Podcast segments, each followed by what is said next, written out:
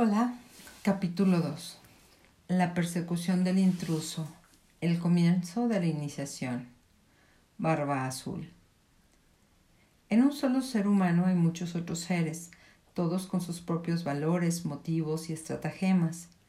Ciertas tecnologías psicológicas aconsejan detener a estos seres, contarlos, darles un nombre y ponerles unos arneses hasta obligarlos a avanzar con paso cansino como esclavos vencidos. Pero hacer eso equivale a detener el baile de los destellos salvajes en los ojos de una mujer, y es como detener su relámpago e impedirle despedir chispas. Nuestra tarea no es corromper su belleza natural, sino construir para todos estos seres una campiña salvaje en la que los artistas que haya entre ellos puedan crear sus obras, los amantes puedan amar y los sanadores puedan sanar. Pero, ¿qué vamos a hacer con todos estos seres interiores que están locos y con los que siembran la destrucción sin darse cuenta? Hay que dejarle sitio incluso a ellos, pero un sitio en el que se les pueda vigilar. Uno de ellos en particular, el más falso y el más poderoso fugitivo de la psique, requiere nuestra inmediata atención y actuación, pues se trata del depredador natural.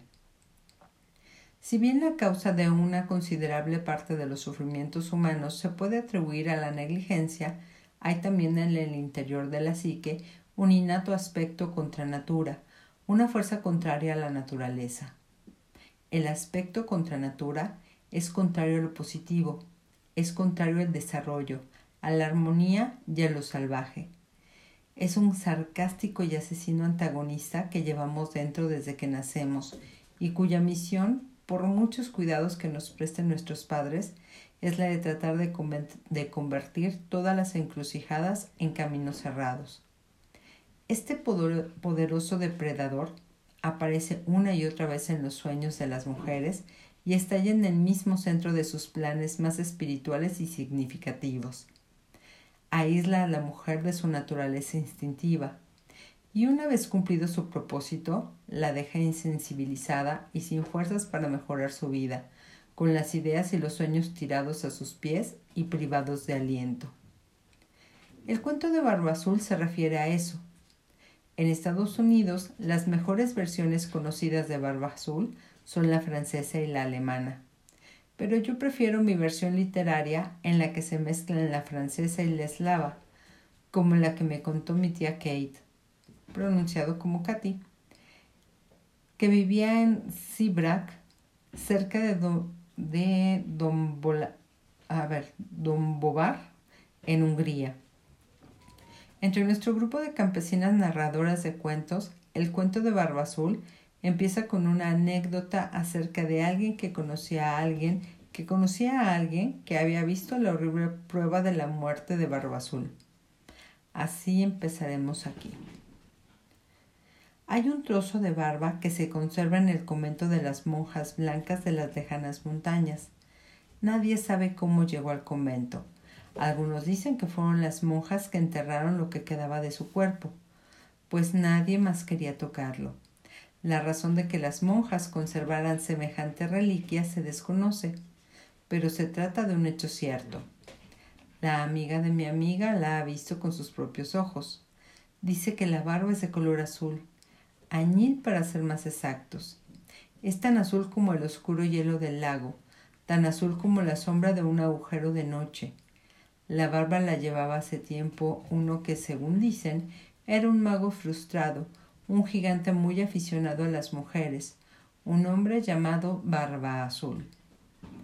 Dicen que cortejó a tres hermanas al mismo tiempo, pero a ellas les daba miedo su extraña barba de tono azulado y se escondían cuando iba a verlas.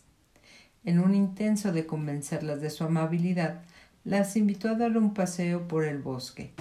Se presentó con unos caballos adornados con cascabeles y cintas carmesí. Sentó a las hermanas y a su madre en las sillas de los caballos y los cinco se alejaron a medio galope hacia el bosque. Pasaron un día maravilloso cabalgando mientras los perros que los acompañaban corrían a su lado y por delante de ellos. Más tarde se detuvieron bajo un árbol gigantesco y Barba Azul deleitó a sus invitadas con unas historias deliciosas y las obsequió, las obsequió con manjares exquisitos. Las hermanas empezaron a pensar, bueno, a lo mejor este Barba Azul no es tan malo como parece. Regresaron a casa comentando animadamente lo interesante que había sido la jornada y lo bien que se la habían pasado. Sin embargo, las sospechas y los temores de las dos hermanas mayores no se disiparon, por lo que éstas decidieron no volver a ver a Barba Azul. En cambio, la hermana menor pensó que un hombre tan encantador no podía ser malo. Cuanto más trataba de convencerse, tanto menos horrible le parecía aquel hombre, y tanto menos azul le parecía su barba. Por consiguiente, cuando Barba Azul pidió su mano, ella aceptó. Pensó mucho en la proposición y le pareció que se iba a casar con un hombre muy elegante. Así pues, se casaron y se fueron al castillo que el marido tenía en el bosque. Un día él le dijo Tengo que ausentarme durante algún tiempo. Si quieres, invita a tu familia a venir aquí. Puedes cabalgar por el bosque, ordenar a los cocineros que preparen un festín Puedes hacer lo que te apetezca y todo lo que desee tu corazón. Es más, aquí tienes mi llavero. Puedes abrir todas las puertas que quieras, las de las despensas, las de los cuartos del dinero, cualquier puerta del castillo, pero no utilices la llavecita que tiene estos adornos encima. La esposa contestó, Me parece muy bien, haré lo que tú me pides. Vete tranquilo, mi querido esposo, y no tardes en regresar. Así pues, él se fue y ella se quedó. Sus hermanas vinieron a visitarla, y como cualquier persona en su lugar, tuvieron curiosidad por saber qué quería el amo que se hiciera en su ausencia. La joven esposa se, se, lo dijo alegremente. Dice que podemos hacer lo que queramos y entrar en cualquier estancia que deseemos, menos en una. Pero no sé cuál es. Tengo una llave pero no sé a qué puerta corresponde. Las hermanas decidieron convertir en un juego la tarea de descubrir a qué puerta correspondía la llave. El castillo tenía tres pisos de altura con cien puertas en cada ala, y como había muchas llaves en el llavero, las hermanas fueron de puerta en puerta y, se divirtieron muchísimo abriendo las puertas. Detrás de una puerta estaban las despensas de la cocina, detrás de otra los cuartos donde se guardaba el dinero. Había toda suerte de riquezas y todo les parecía cada vez más prodigioso. Al final, tras haber abierto tantas maravillas, llegaron al sótano, y al fondo de un pasillo se encontraron con una pared desnuda. Estudiaron desconcentradas la última llave, la de los adornos encima, a lo mejor esta llave no encaja en ningún sitio. Mientras lo decían, oyeron un extraño ruido. Er. Asomaron la cabeza por la esquina y, oh prodigio, vieron una puertecita que se estaba cerrando. Cuando trataron de volver a abrirla, descubrieron que estaba firmemente cerrada con llave. Una de las hermanas gritó Hermana, hermana, trae la llave. Esta debe ser la puerta de la misteriosa llavecita. Sin pensarlo, una de las hermanas introdujo la llave en la cerradura y la hizo girar. La cerradura chirrió y la puerta se abrió. Pero dentro estaba todo tan oscuro que no se veía nada. Hermana, hermana, trae una vela. Encendieron una vela, contemplaron el interior de la estancia y las tres lanzaron un grito al unísono pues dentro había un lodazal de sangre. Por el suelo estaban diseminados los ennegrecidos huesos de unos cadáveres y en los rincones se veían unas calaveras amontonadas, cual si fueran pirámides de manzanas. Volvieron a cerrar la puerta de golpe, sacaron la llave de la cerradura y se apoyaron una contra la otra, jadeando y respirando afanosamente. Dios mío, Dios mío. La esposa contempló la llave y vio que estaba manchada de sangre. Horrorizada, intentó limpiarla con la falda de su vestido, pero la sangre no se iba. Oh, no, gritó. Cada una de las hermanas tomó la llavecita y trató de limpiarla, pero no lo consiguió. La esposa guardó la llavecita en el bolsillo y corrió a la cocina. Al llegar ahí, vio que su vestido blanco estaba manchado de rojo desde el bolsillo hasta el dobladillo, pues la llave estaba llorando lentamente gotas de sangre de color rojo oscuro. Rápido, dame un poco de crin de caballo, le ordenó a la cocinera. Frotó la llave, pero ésta no dejaba de sangrar. De la llavecita brotaban gotas y más gotas de pura sangre roja. La sacó fuera, la cubrió con ceniza de la cocina y la frotó enérgicamente. La acercó al calor para chamuscarla, la cubrió con telarañas para reseñar la sangre, pero nada podía impedir aquel llanto.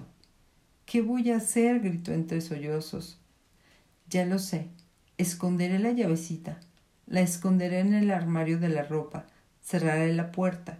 Esto es una pesadilla. Todo se arreglará. Y eso fue lo que hizo. El esposo regresó justo a la mañana siguiente, entró en el castillo y llamó a la esposa. ¿Y bien? ¿Qué tal ha ido todo en mi ausencia? Ha ido todo muy bien, mi señor. ¿Cómo están mis despensas? preguntó el esposo con voz de trueno. Muy bien, mi señor. ¿Y los cuartos del dinero? rugió el esposo. Los cuartos del dinero están muy bien, mi señor. O sea que todo está bien. ¿No es cierto, esposa mía? Sí, todo está bien. En tal caso, le dijo el esposo en voz baja, será mejor que me devuelvas las llaves. Le bastó un solo vistazo para darse cuenta de que faltaba una llave. ¿Dónde está la llave más pequeña? La... la he perdido. Sí, la he perdido. Salí a pasear a caballo, se me cayó del llavero y debí de, debí de perder una llave. ¿Qué hiciste con ella, mujer? No, no me acuerdo. No me mientas. Dime qué hiciste con la llave. El esposo le acercó una mano al rostro como si quisiera acariciarle la mejilla, pero en su lugar la agarró por el cabello. Esposa infiel, gritó arrojándola al suelo. Has estado en la habitación, ¿verdad? Abrió el armario ropero y vio que la llavecita colocada en un estante superior había manado sangre roja que manchaba todos los preciosos vestidos de seda que estaban colgados debajo. Pues ahora te toca a ti, señora mía, gritó, y llevándola a rastras por el pasillo bajó con ella al sótano hasta llegar a la terrible puerta. Barba Azul se limitó a mirar la puerta con sus fieros ojos y ésta se abrió. Allí estaban los esqueletos de todas sus anteriores esposas. Ahora, bramó. Pero ella se agarró al marco de la puerta y le suplicó Por favor, te ruego que me permitas serenarme y prepararme para mi muerte. Dame un cuarto de hora antes de quitarme la vida para que pueda quedar en paz con Dios. Muy bien, rezongó el esposo. Te doy un cuarto de hora, pero procura estar preparada. La esposa corrió a su cámara del piso de arriba y pidió a sus hermanas que, que salieran a lo alto de las murallas del castillo. Después se arrodilló para rezar, pero en su lugar llamó a sus hermanas. Hermanas, hermanas, ¿veis venir a nuestros hermanos? No vemos nada en la vasta llanura. A cada momento preguntaba, Hermanas, hermanas, ¿veis venir a nuestros hermanos? Vemos un torbellino, Puede ser que sea una polvadera. Entretanto, Barba Azul ordenó a gritos a su mujer que bajara al sótano para decapitarla. Ella volvió a preguntar.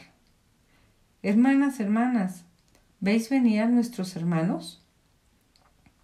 Barba Azul volvió a llamar a gritos a su mujer y empezó a subir ruidosamente los peldaños de piedra. Las hermanas contestaron. Sí, los vemos. Nuestros hermanos están aquí y acaban de entrar en el castillo. Barba Azul avanzó por el pasillo en dirección a la cámara de su esposa. Vengo a buscarte, rugió. Sus pisadas eran muy fuertes, tanto que las piedras del pasillo se desprendieron y la arena de la argamasa cayó al suelo. Mientras Barbazul entraba pesadamente en la estancia con las manos extendidas para agarrarla, los hermanos penetraron al galope en el castillo e irrumpieron en la estancia. Desde ahí obligaron a Barbazul a salir del parapeto. Se acercaron a él con las espadas desenvainadas. Empezaron a dar tajos a diestra y siniestra. Lo derribaron al suelo y al final lo mataron dejando su sangre y sus despojos para los buitres. El depredador natural de la psique. El desarrollo de una relación con la naturaleza salvaje forma parte esencial de la individualización de las mujeres. Para ello, una mujer tiene que hundirse en la oscuridad, pero sin estar irremediablemente atrapada o capturada ni morir en el camino de ida o de vuelta. El cuento de Barba Azul gira en torno a ese captor, el hombre oscuro que habita en la psique de todas las mujeres, el depredador innato. Es una fuerza específica e inconvertible que hay que refrenar y aprenderse de memoria. Para refrenar al depredador natural de la psique es necesario que las mujeres conserven todas sus facultades instintivas, entre ellas cabe citar la perspicacia, la intuición, la resistencia, la capacidad de amar con tenacidad, la aguda, ah, ah, ah, la aguda percepción, la previsión, la agudeza auditiva, la, la capacidad de cantar por los muertos, de sanar intuitivamente y de cuidar de sus propias hogueras creativas. En la interpretación psicológica recurrimos a todos los aspectos del cuento de hadas para representar el drama del interior de la psique de una mujer. Barba Azul representa un complejo extremadamente recóndito que acecha en el borde de la vida de todas las mujeres, vigilando y esperando la oportunidad de enfrentarse con ellas. Aunque en la psique de los hombres se puede manifestar de manera parecida o distinta, es un enemigo antiguo y contemporáneo de ambos sexos. Resulta difícil comprender por entero la fuerza de Barba Azul, pues se trata de algo innato, es decir, inherente a todos los seres humanos desde que nacen y en este sentido carece de origen consciente. Y sin embargo, yo creo que podemos intuir cómo se desarrolla su naturaleza en el preconsciente de los seres humanos, pues en el cuento Barba Azul es calificado de mago frustrado. En esta faceta está relacionado con las figuras de otros cuentos de hadas en los que se representa al perverso depredador de la psique como un mago que a pesar de su carácter tremendamente destructor, ofrece un aspecto más bien normal. Utilizando esta descripción como fragmento arquetípico, lo podemos comparar con lo que sabemos acerca de la, brujería frustrada o el frustrado poder espiritual de la mitohistoria. El griego Ícaro voló demasiado cerca del sol y sus alas de cera se derritieron provocando su caída. El mito Suñi del niño y el águila habla de un niño que se hubiera convertido en miembro del reino de las águilas de no haber creído que podía quebrantar las nombras de la muerte. Mientras se elevaba al cielo, le arrebataron sus plumas de águila prestada y se precipitó hacia su perdición. Según la teología cristiana, Lucifer quiso igualarse a Dios y fue arrojado al infierno. En la tradición folclórica hay muchos aprendices de brujo que se atrevieron a sobrepasar los límites de su capacidad quebrantando las leyes de la naturaleza. Fueron castigados con daños y cataclismos. Si examinamos todos esos leitmotivs, vemos que los depredadores que hay en ellos ansían la superioridad y el poder sobre los demás. Tienen una especie de inflación psicológica por la que el ente pretende ser tan alto y tan grande como lo inefable que tradicionalmente distribuye y controla las misteriosas fuerzas de la naturaleza, incluyendo los sistemas de vida y la muerte, las normas de la naturaleza humana, etc. En el mito y en el cuento vemos que la consecuencia del intento de un ser de quebrantar, doblar o alterar el modus operandi de lo inefable se castiga con, la, con una merma de sus facultades en el mundo del misterio y la magia, tal como les ocurre a los aprendices a quienes se les prohíbe practicar, con el solitario exilio de la tierra de los dioses o con una pérdida similar de gracia y poder a través de la incapacidad la mutilación o la muerte.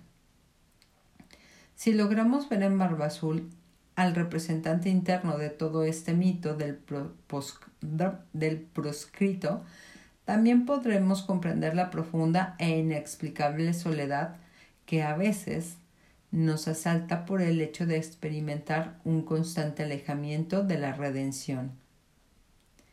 El problema que plantea el, el cuento de Barba Azul consiste en que, en lugar de conferir poder a la luz de las jóvenes fuerzas femeninas de la psique, el protagonista rebosa de odio y desea matar las luces de la psique. No es difícil distinguir en semejante tumoración maligna a un, a un ser atrapado que quiso en algún momento superar la luz y perdió la gracia por ese motivo. De ahí que el exiliado se dedique a perseguir implacablemente la luz de los demás. Cabe suponer que todas las esperanzas se cifran en apoderarse de la suficiente cantidad de almas como para poder crear un estallido de luz que le permita finalmente disipar sus tinieblas y sanar su soledad.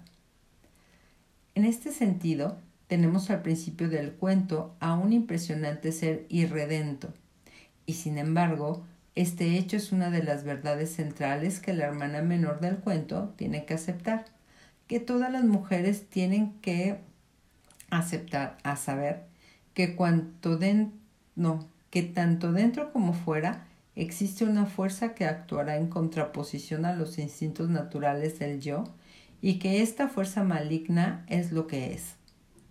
Aunque nos compadezcamos de ella, lo primero que tenemos que hacer es reconocerla, protegernos de su devastadora actuación y, en último extremo, arrebatarle su energía asesina.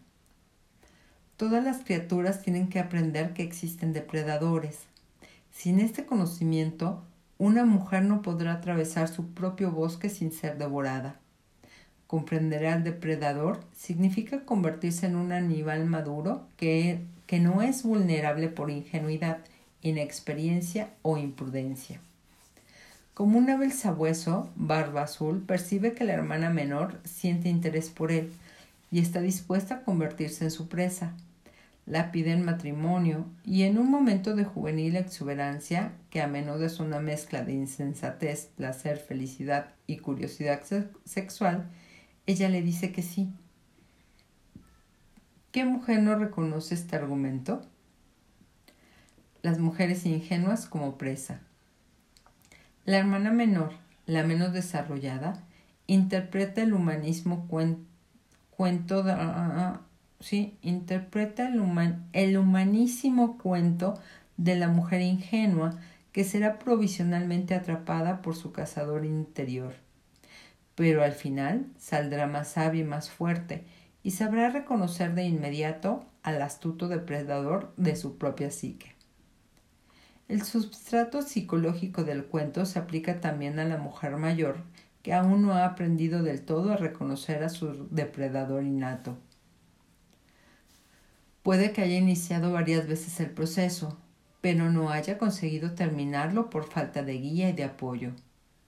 Por eso los cuentos didácticos son tan alimenticios, porque proporcionan mapas de iniciación para que sea posible completar incluso el trabajo que ha tropezado con algún obstáculo. El cuento de Barba Azul es valioso para todas las mujeres, tanto si son jóvenes y están justo empezando a descubrir la existencia del depredador, como si llevan, como si llevan décadas siendo víctimas de su acoso y persecución y se están preparando para la última y decisiva batalla contra él. La hermana menor representa el potencial creativo de la psique, algo que está avanzando hacia una vida exuberante y rebosante de energía, pero se produce en desvío cuando accede a convertirse en la presa de un hombre malvado porque el instinto que podría permitirle darse cuenta de lo que ocurre y obrar de otro modo no está intacto. Psicológicamente, las chicas y los chicos están como dormidos y no comprenden que ellos son la presa. Aunque a veces parece que la vida sería mucho más fácil y menos dolorosa si todos los seres humanos nacieran totalmente despiertos. Ello no es así. Todos nacemos an la gen. ¿Ok? Esto dice que es en alemán primordio, conjunto de células embrionarias del que proceden los distintos órganos y partes de un ser vivo. ¿Ok? Como un potencial del centro de una célula. En biología, el anlaje es la parte de la célula que se caracteriza por ser aquello que será. En el interior del anlaje se encuentra la sustancia primitiva que se desarrollará con el tiempo y nos permitirá convertirnos en un ser completo. Por consiguiente, nuestras vidas de mujeres tienen que acelerar el ANG. El cuento de Barba Azul invita a despertar y educar este centro psíquico, esta brillante célula. En aras de esta educación, la hermana menor accede a casarse con una fuerza que a su juicio es muy elegante. La boda de cuento de hadas representa la búsqueda de una nueva situación el inminente despliegue de un nuevo estrato de la psique. Sin embargo, la joven esposa se ha engañado. Al principio, Barba Azul le da miedo y ella se muestra recelosa. Pero un pequeño placer en el bosque la indujo a pasar por alto su intuición. Casi todas las mujeres han vivido esta experiencia por lo menos una vez. Como consecuencia de ello, se convence de que Barba Azul no es peligroso sino solo extraño y excéntrico. Pero qué tonta soy. ¿Por qué me desagrada esta barbita azul? Sin embargo, su naturaleza salvaje ya ha olfateado la situación y sabe que el hombre de la barba azul es letal. Pese a ello, la ingenua sí que rechaza esta sabiduría interior. Este error de apreciación es casi habitual en una mujer joven cuyos sistemas de alarma aún no se han desarrollado. Es como un lobesno huérfano que rueda por el suelo y juega en un claro del bosque, ajeno a la presencia del lince de 40 kilos que se está acercando sigilosamente desde las sombras. Si se trata de una mujer más madura, cuya lejanía de lo salvaje apenas le permite prestar atención a las advertencias anteriores. Esta también seguirá adelante con una ingenua sonrisa en los labios. Quizás usted se, se pregunte si todo esto se podría evitar, tal como ocurre en el mundo animal. Una muchacha aprende a, ver al depredador a través de las enseñanzas de su madre y su padre.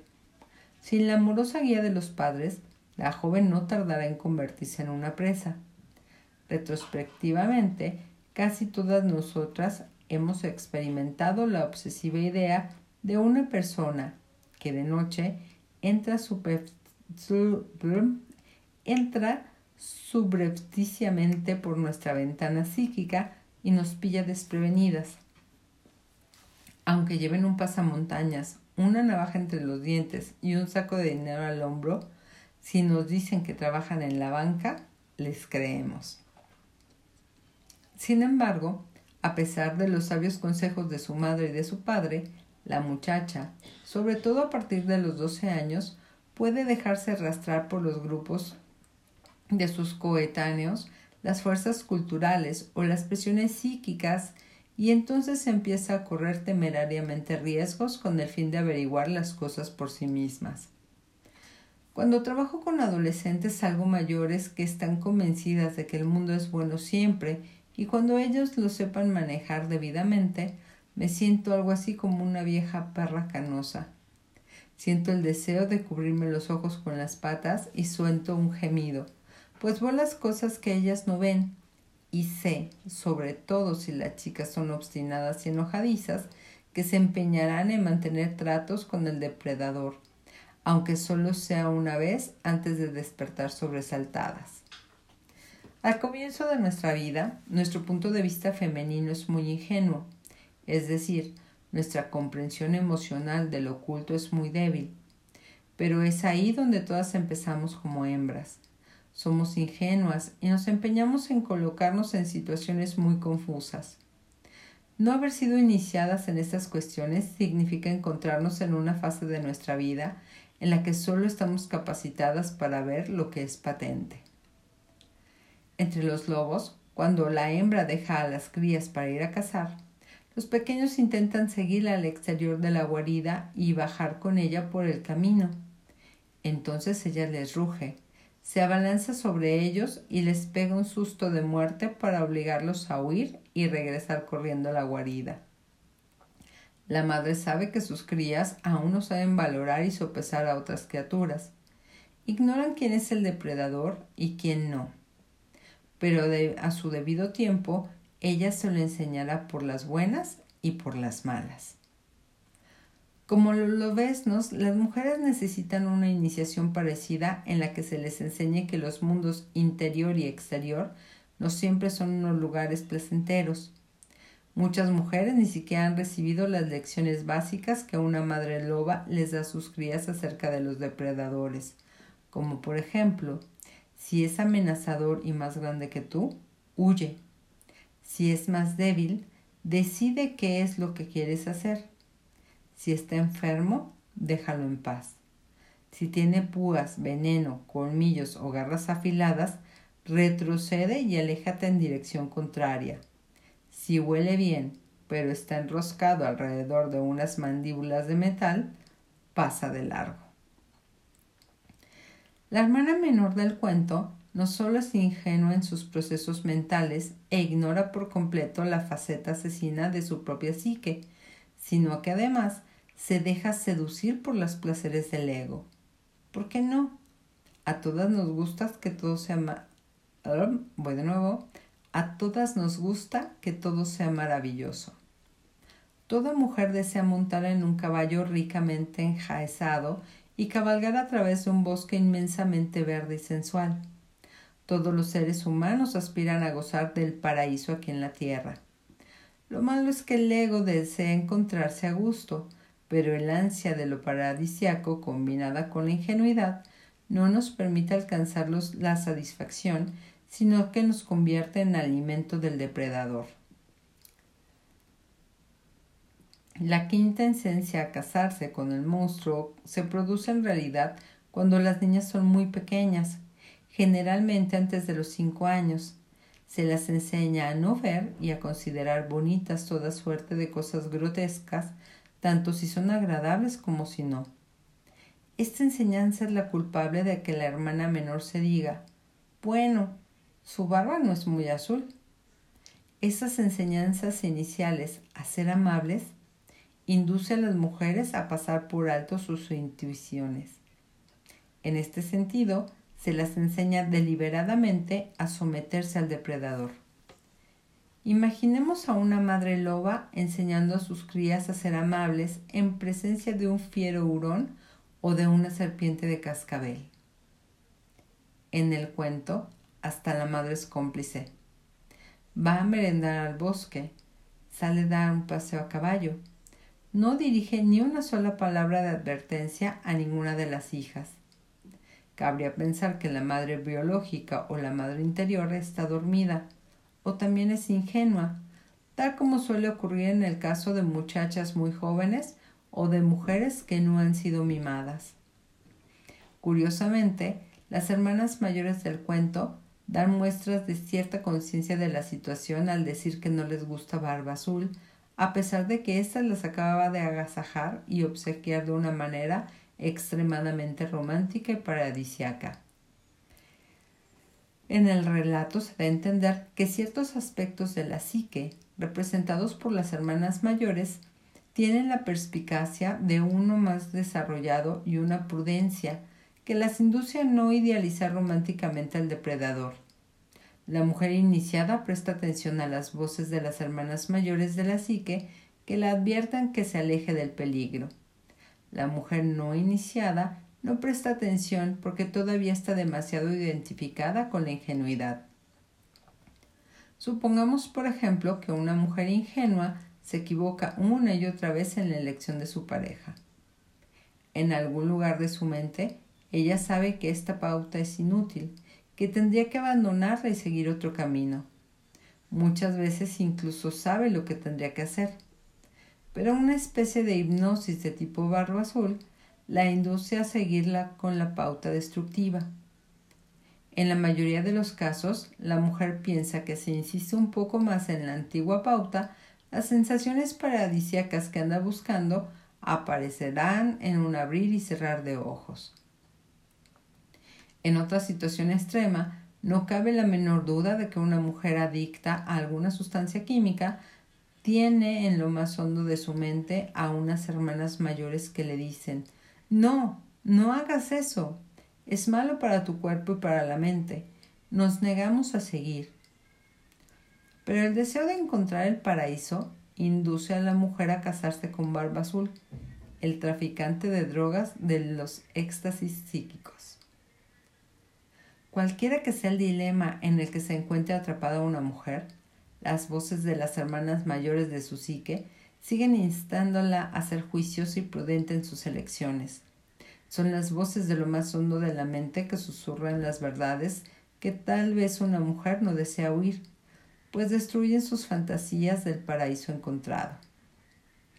Así pues, tiene lugar la boda, la unión de lo dulcemente ingenuo con lo vilmente oscuro. Cuando Barba Azul se va de viaje, la joven no se da cuenta de que, a pesar de que han invitado a hacer lo que quiera, excepto una cosa, vive menos y no más. Muchas mujeres han vivido literalmente el cuento de Barba Azul. Se casan cuando todavía son ingenuas a propósito de su depredador y eligen a alguien que destruye sus vidas, pues creen que podrán curar a aquella persona con su amor. En cierto modo, juegan con una casa de muñecas. Es como si se hubiera pasado mucho tiempo diciendo, su barba no es muy azul. Con el tiempo, la mujer que se ha dejado atrapar de esta manera se dará cuenta de que sus esperanzas de una vida digna para ella y sus hijos son cada vez más escasas. Cabe esperar que al final abra la puerta de la habitación que encierra toda la destrucción de su vida. Aunque el que destruya y deshonre su vida sea el compañero afectivo de la mujer, el depredador innato que lleva en su psique está de acuerdo con él. Mientras se obliga a la mujer a creer que está desvalida y o se le adiestre a no percibir conscientemente lo que ella sabe que, lo que, ella sabe que es cierto, las dotes y los impulsos femeninos de su psique seguirán siendo exterminados. Cuando el espíritu juvenil se casa con el depredador, la mujer es apresada o reprimida en una época de su vida inicialmente destinada al desarrollo. En lugar de vivir libremente, la mujer empieza a vivir de una manera falsa.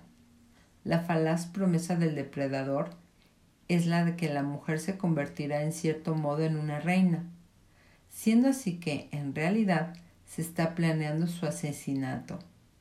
Existe un medio de salir de todo eso, pero hay que tener una llave. La llave del conocimiento, la importancia del rastreo.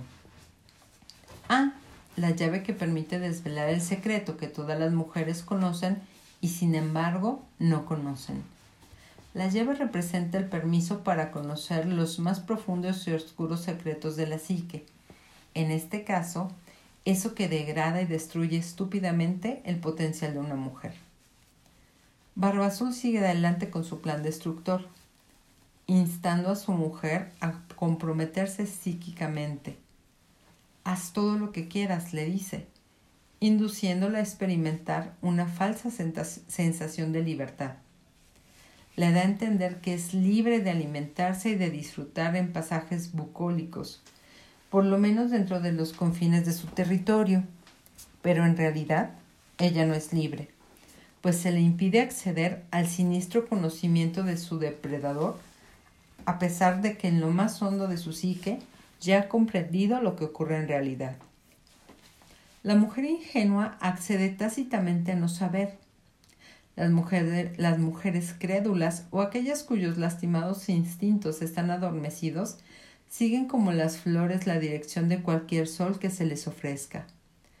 La mujer ingenua o lastimada se deja arrastrar fácilmente por las promesas de comodidad, de alegre diversión o de distintos placeres, tanto si son promesas de una posición social más elevada a los ojos de su familia y de sus iguales, como si son promesas de mayor seguridad, amor eterno, arriesgadas aventuras o sexo desenfrenado. Barba Azul prohíbe a su joven esposa utilizar la única llave capaz de conducirla a la conciencia. Prohibir a una mujer la utilización de la llave del conocimiento consciente de sí misma equivale a despojarla de su naturaleza intuitiva, de la innata curiosidad que la llevaría a descubrir lo que hay debajo, y más allá de lo evidente. Y sin este conocimiento, la mujer carece de la debida protección. Si decide obedecer la orden de Barba Azul de no utilizar la llave, opta por su muerte espiritual. Si decide abrir la puerta de la horrible estancia secreta, opta por la vida. En el cuento sus hermanas van a visitarlas y como cualquier persona en su lugar, tuvieron curiosidad por saber. La esposa se lo dice alegremente. Podemos hacerlo todo excepto una cosa. Las hermanas deciden convertir en un juego la tarea de descubrir a qué puerta corresponde la llavecita. Una vez más, ponen en manifiesto un sano impulso de conocimiento consciente. Algunos pensadores psicológicos, entre ellos Freud y Bettelheim, han interpretado los episodios del cuento de Barba Azul como castigos psicológicos a la curiosidad sexual femenina. En los comienzos de la formulación de la psicología clásica, la curiosidad femenina tenía una connotación más bien negativa, mientras que los hombres que ponían de manifiesto esta misma característica eran calificados de investigadores. A las mujeres se les llamaba fisgonas, mientras que a los hombres se les llamaba inquisitivos. En realidad, la trivialización de la curiosidad de las mujeres rebajada a molesto fisgoneo niega la existencia de la perspicacia, las corazonadas y las intuiciones femeninas. Niega la existencia de todos sus sentidos e intenta atacar sus capacidades más fundamentales, la diferenciación y la determinación. Por consiguiente, teniendo en cuenta que las mujeres que aún no han abierto la puerta prohibida tienden a ser las mismas que caen directamente en brazos de barba azul, es una casualidad que las hermanas mayores conserven intactos los instintos salvajes de la curiosidad. Ellas son las mujeres en la sombra de la psique de cada mujer. Ellas son quienes, mediante discretos avisos, la hacen estar alerta, y la ayudan a comprender de nuevo lo que es importante para ella. El descubrimiento de la puertecita es importante, la desobediencia a la orden del depredador es importante y el descubrimiento de lo que tiene de particular y el descubrimiento de lo que tiene de particular aquella habitación es esencial. Durante siglos las puertas han sido de piedra y de madera. En algunas culturas se creía que la puerta conservaba el espíritu de la piedra o de la madera, por lo que estaba llamada a actuar de guardiana de la habitación. Hace mucho tiempo las tumbas tenían más puertas que las casas y la sola imagen de la puerta significaba que en su interior había algo valioso desde el punto de vista espiritual o que dentro había algo que se tenía que reprimir. La puerta del cuento se presenta como una barrera psíquica, una especie de centinela de un secreto. Esta guardia nos recuerda cada vez más la fama del mago del, de, la fama de mago del depredador.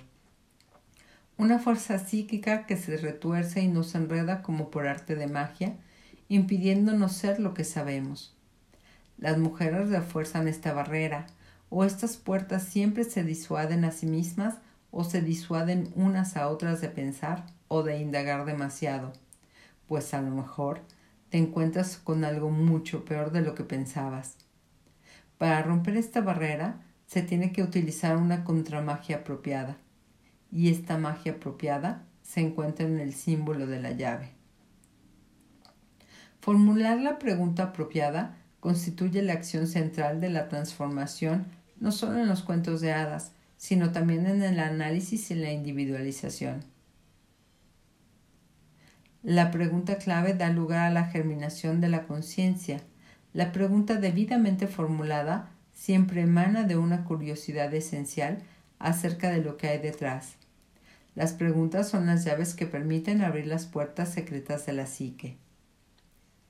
Aunque las hermanas no saben qué tesoro o qué farsa hay del otro lado de la puerta, echan manos de sus buenos instintos y formulan la pregunta psicológica clave. ¿Dónde crees que está la puerta y qué habrá detrás de ella? Al llegar a este punto, la naturaleza ingenua empieza a madurar y a preguntar, ¿qué hay detrás de lo visible? ¿Cuál es la causa de esta sombra que se proyecta en la pared?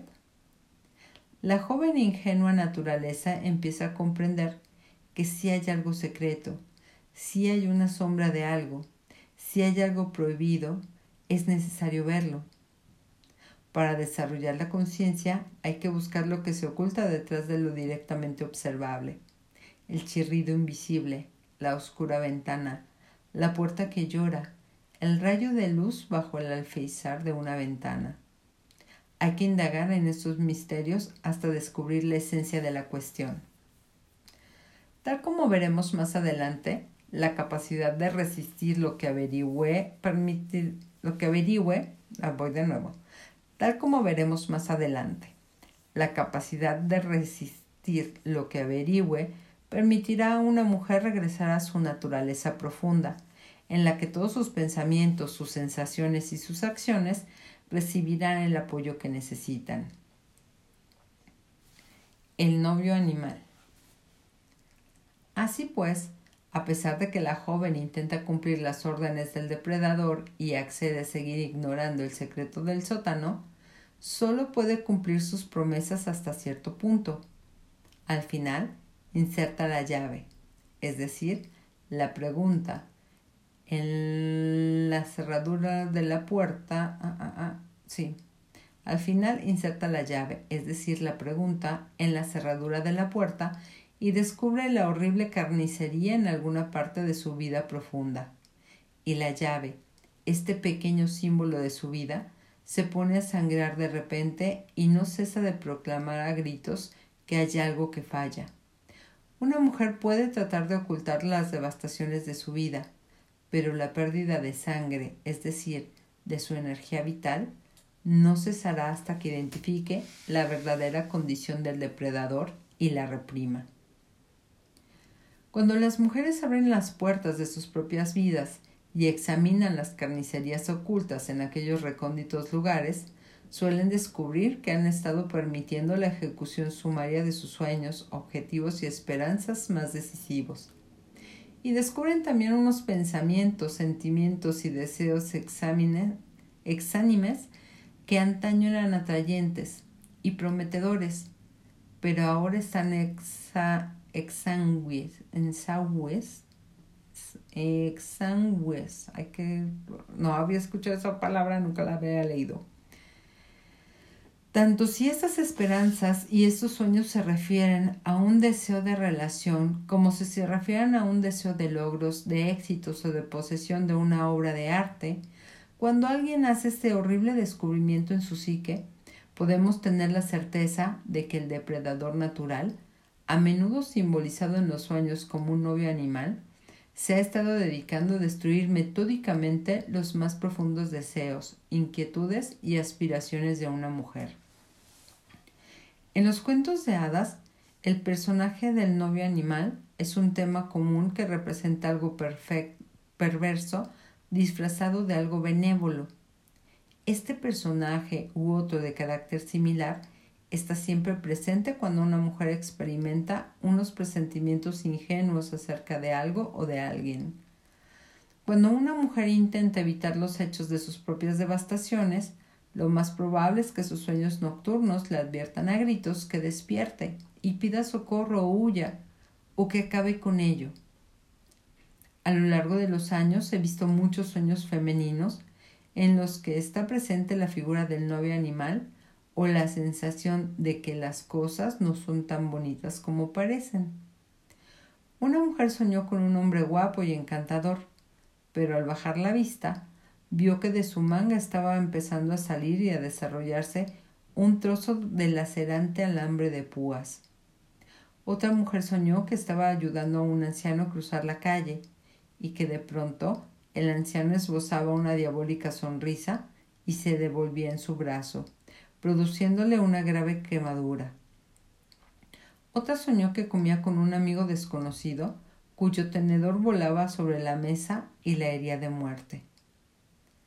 Este no ver, este no comprender y no percibir que nuestros deseos interiores no concuerdan con nuestras acciones exteriores es la huella que deja el novio animal. La presencia de este factor en la psique explica por qué razón las mujeres que desean, que dicen desear una relación, hacen todo lo posible por sabotearla. Esta es la razón de que las mujeres que se fijan unos objetivos aquí, allí o donde sea en tal o cual momento jamás cubren ni siquiera la primera etapa del viaje o lo abandonan al primer obstáculo.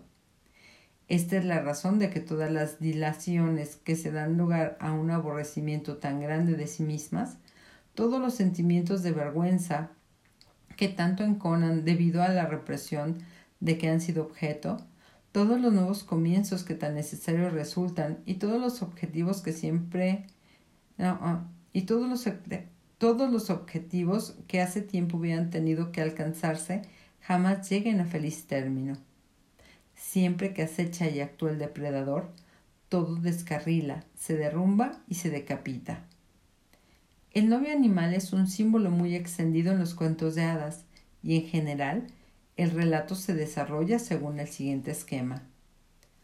Un extraño hombre corteja a una mujer que accede a convertirse en su novia, pero antes del día de la boda, ella sale dar un paseo por el bosque, se extravía y al caer la oscuridad se encarama en un árbol para liberarse de los depredadores.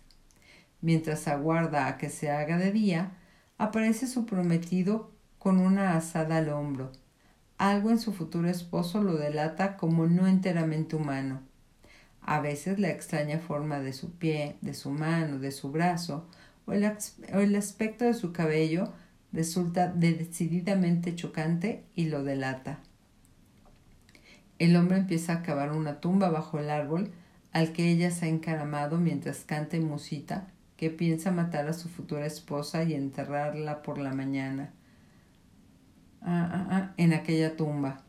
La aterrorizada novia permanece escondida toda la noche y por la mañana, cuando su futuro esposo ya se ha ido, regresa corriendo a casa, informa de lo ocurrido a sus hermanos y a su padre, y los hombres atacan por sorpresa al novio animal y lo matan. Se trata de un poderoso proceso arquetípico de la psique femenina. La mujer posee una percepción suficiente, y aunque al principio accede a casarse con el depredador natural de la psique, al final consigue liberarse de él, pues ve la verdad que se encierra en todo aquello y es capaz de afrontarla conscientemente y tomar medidas para resolver la cuestión. Y ahora viene el siguiente paso todavía más difícil, el de poder soportar lo que se ve, es decir, la propia autodestrucción y condición de muerta el rastro de la sangre. En el cuento, las hermanas cierran de golpe la puerta de la cámara de las matanzas. La joven esposa contempla la sangre que emana de la llave y emite un gemido. Tengo que limpiar esta sangre para que él no se entere. Ahora el yo ingenuo sabe que una fuerza asesina anda suelta en el interior de la psique, y la sangre de la llave es la sangre de las mujeres. Si solo fuera una sangre causada por el sacrificio de las propias fantasías frívolas, solo habría una gota de sangre en la llave. Pero la cosa es mucho más grave, pues la sangre representa una disminución de los más hondos y más espirituales aspectos de la propia vida creativa. En semejante estado la mujer pierde la energía necesaria para crear, tanto como si se trata de soluciones a cuestiones de su vida, de los estudios, la familia o las amistades, como si se trata de estudios relacionados con el mundo en general o con el espíritu, su desarrollo personal o sus aptitudes. No es una simple dilación, pues la situación se prolonga a lo largo de varias semanas o varios meses seguidos. La mujer se muestra apagada y aunque a veces esté llena de ideas, padece una fuerte anemia y cada vez le cuesta más ponerlas en práctica. La sangre de este cuento no es la sangre menstrual, sino la sangre arterial del alma. No solo mancha la llave, sino que mancha toda la persona. El vestido que lleva y todos los vestidos del armario quedan manchados de sangre. En la psicología arquetípica, el vestido puede representar la presencia exterior. La persona es la máscara que un individuo muestra al mundo. Con los debidos rellenos y disfraces psíquicos, todos los hombres como las mujeres pueden ofrecer una persona casi perfecta, una fachada casi perfecta. Cuando la llave llora, la pregunta que solloza, mancha nuestras personas, ya no podemos ocultar por más tiempo nuestras congojas. Nuestras congojas. Podemos decir lo que queramos y mostrar la más sonriente de las fachadas, pero una vez contemplada la horrenda verdad de la Cámara de las Matanzas, ya no podemos fingir que ésta no existe. De hecho, no es cierto. El hecho de contemplar la verdad provoca una intensificación de la, hemorragia de energía. Es algo muy doloroso que corta las arterias. Tenemos que intentar corregir inmediatamente esta terrible situación. En este cuento vemos que la llave es también un recipiente que sirve para recibir la sangre, que es el recuerdo de lo que una mujer ha visto y ahora ya sabe. Para las mujeres, la llave simboliza siempre la entrada en un misterio o conocimiento. En otros cuentos de hadas, la llave simbólica se representa a menudo eh, eh, eh, con expresiones tales como ábrete sésamo, las palabras que le grita a una escarpada montaña, dando lugar a que ésta retumbe como un trueno y se abra para que él pueda entrar. De una manera más picaresca, en los estudios Disney, Disney, el hada madrina de Cenicienta canturrea alegremente, las calabazas se convierten en carrozas y los ratones en cocheros. En los misterios elucinos, la llave estaba escondida en la lengua lo cual significaba que el meollo de una cuestión, la clave o los vestigios se encontraban en unas determinadas palabras o unas preguntas clave. Y las palabras que más necesitan las mujeres en situaciones similares a la descrita en Barba Azul son ¿Qué hay detrás? ¿Qué es lo que no parece? ¿Qué sé en lo más hondo de mis ovarios y no quiero saber? ¿Qué parte de mí ha sido asesinada o yace moribunda? Todas y cada una de estas palabras son claves. Si una mujer ha llevado una vida medio muerta, es muy probable que las respuestas a estas cuatro preguntas estén manchadas de sangre. El aspecto asesino de la psique, parte de cuya tarea consiste en cuidar de que no se produzca ningún conocimiento consciente, seguirá dejando sentir sus efectos de vez en cuando o arrancará o envenenará cualquier brote que aparezca. Es su naturaleza, es su misión. Hasta aquí vamos a dejar este capítulo porque es muy largo. Bye.